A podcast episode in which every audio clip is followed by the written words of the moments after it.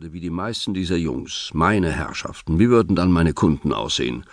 Wie mit einer Glasscheibe barbiert, kassierende Kohle, wovon wir nur träumen können. Joe macht sich keine Gedanken über die Vergänglichkeit. Nicht, dass ich wüsste. Und ich kenne ihn nun schon seit siebzig Jahren, und seit über einem halben Jahrhundert schneidet Joe mir die Haare und rasiert mich. Ich sehe im Spiegel, wie das Rasiermesser über meine linke eingeseifte Gesichtshälfte gleitet, so spielerisch, als verteilte ein jugendlicher Gangster die Karten für eine Runde Poker. Zärtlichkeit erfüllt mich für den alten Mann, der, während er vertanen Innings und vergeblichen Home Runs nachtrauert, meine Wangen rasiert, als streichle er einen Babypopo. Für alle Zeit bleibt Joe mit dem Anblick eines blühenden Apfelbaums verbunden. Da hing dieser schwarze Mann am Fallschirm im Apfelbaum, 15 Kilometer von Bayreuth entfernt, und die Blüten rieselten wie Schnee. Ein abgebrochener Zweig steckte in seinem wolligen Haar, und weil die Sonne hinter ihm stand, sah Joe im Gegenlicht aus wie ein kräftiges Zulu-Mädchen. Und da war dieser Geruch. Obwohl es erst Frühjahr war und der Baum nur Blüten trug, roch es nach Apfel. Und der Apfelduft stieg durch meine Nase mitten in das Zentrum der Sehnsucht. Sehnsucht nach einem Biss in einen Apfel ohne Flucht, Hetze, Angst. Einfach den Bissen kauen, bis Süße und Säure die Zunge und den Gaumen entlang fließen, über den Mundvorhof in die Schlundenge gleiten und schließlich in den Rachen rutschen.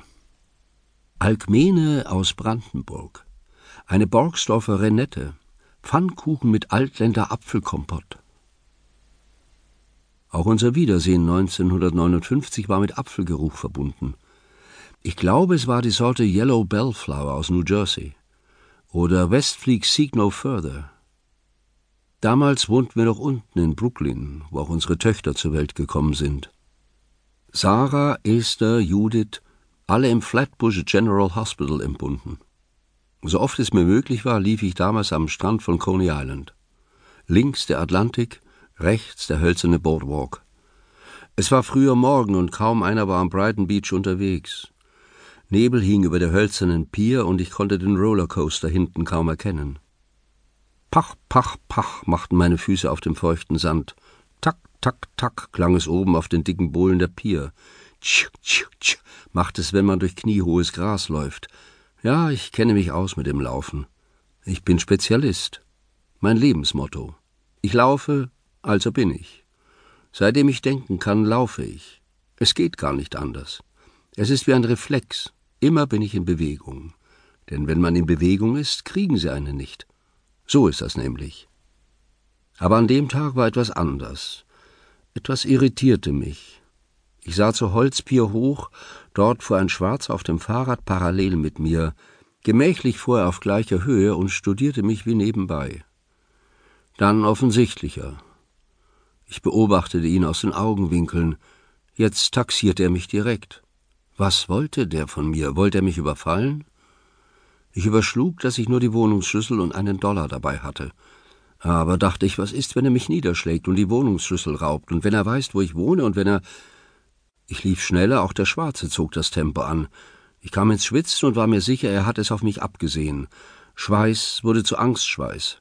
Ich kannte diesen Geruch nur zu gut, der jeden Hund und jeden SS-Mann anlockt. Weit und breit war kein Mensch, der mir hätte helfen können. Da brüllte der Schwarze von oben zu mir herab. Was soll das sein? Ein Laufstil? Alles vergessen, Herr Paul? In so kurzer Zeit? Leg gefälligst die Ellenbogen enger an und streck den Hintern nicht so weit raus, sonst gibt's Ärger und das nicht zu knapp. Langsam sickerten diese Sätze in mich hinein, ganz allmählich begriff ich das Unglaubliche. Lieutenant Joe Irving? Wer sonst sieht das ganze Elend deiner Technik? Mir schossen die Tränen aus den Augen. Joe kam die Stufen herunter, eingehüllt in eine Wolke aus Apfelblütenduft. Wir liefen aufeinander zu, umarmten uns und tanzten und hopsten im Sand. Lieutenant Irving, war das denn möglich? Ein Wunder. Ich hätte nicht erwartet, ihn in diesem Leben wiederzusehen. First Lieutenant Joe Irving, der Roi Noir, den wir Roy Black nannten. Lieutenant Irving, dem ich mein Leben verdankte, der jetzt aber kein Lieutenant mehr war, weil sie ihn aus der Army entlassen hatten, nachdem er sich für die Freiheit der Welt in Korea die halbe Hüfte hatte wegsprengen lassen. Jetzt war er wieder nichts anderes als ein Niggerfriseur.